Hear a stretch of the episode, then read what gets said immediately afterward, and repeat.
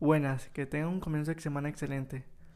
Muchos me han preguntado qué es una beta en iOS.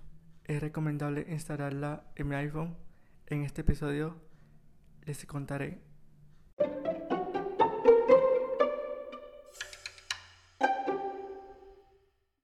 Empecemos.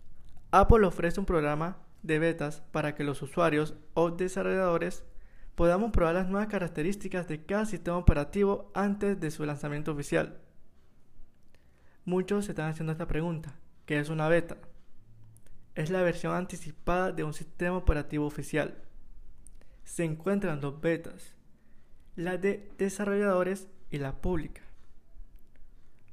Ahora les contaré mi experiencia con la beta para desarrolladores de iOS 16.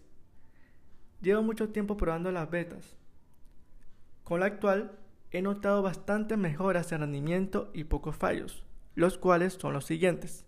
Algunas apps de terceros se cierran, se calienta un poco el iPhone y he notado un poco el drenaje de la batería. Hay que saber algo importante. La beta siempre va a venir con pequeños fallos que van a ser solucionados en cada actualización.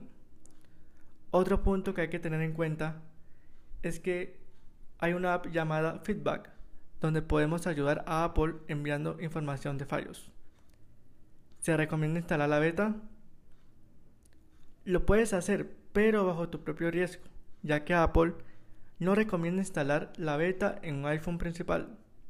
Si la vas a instalar, te recomiendo realizar una copia de seguridad.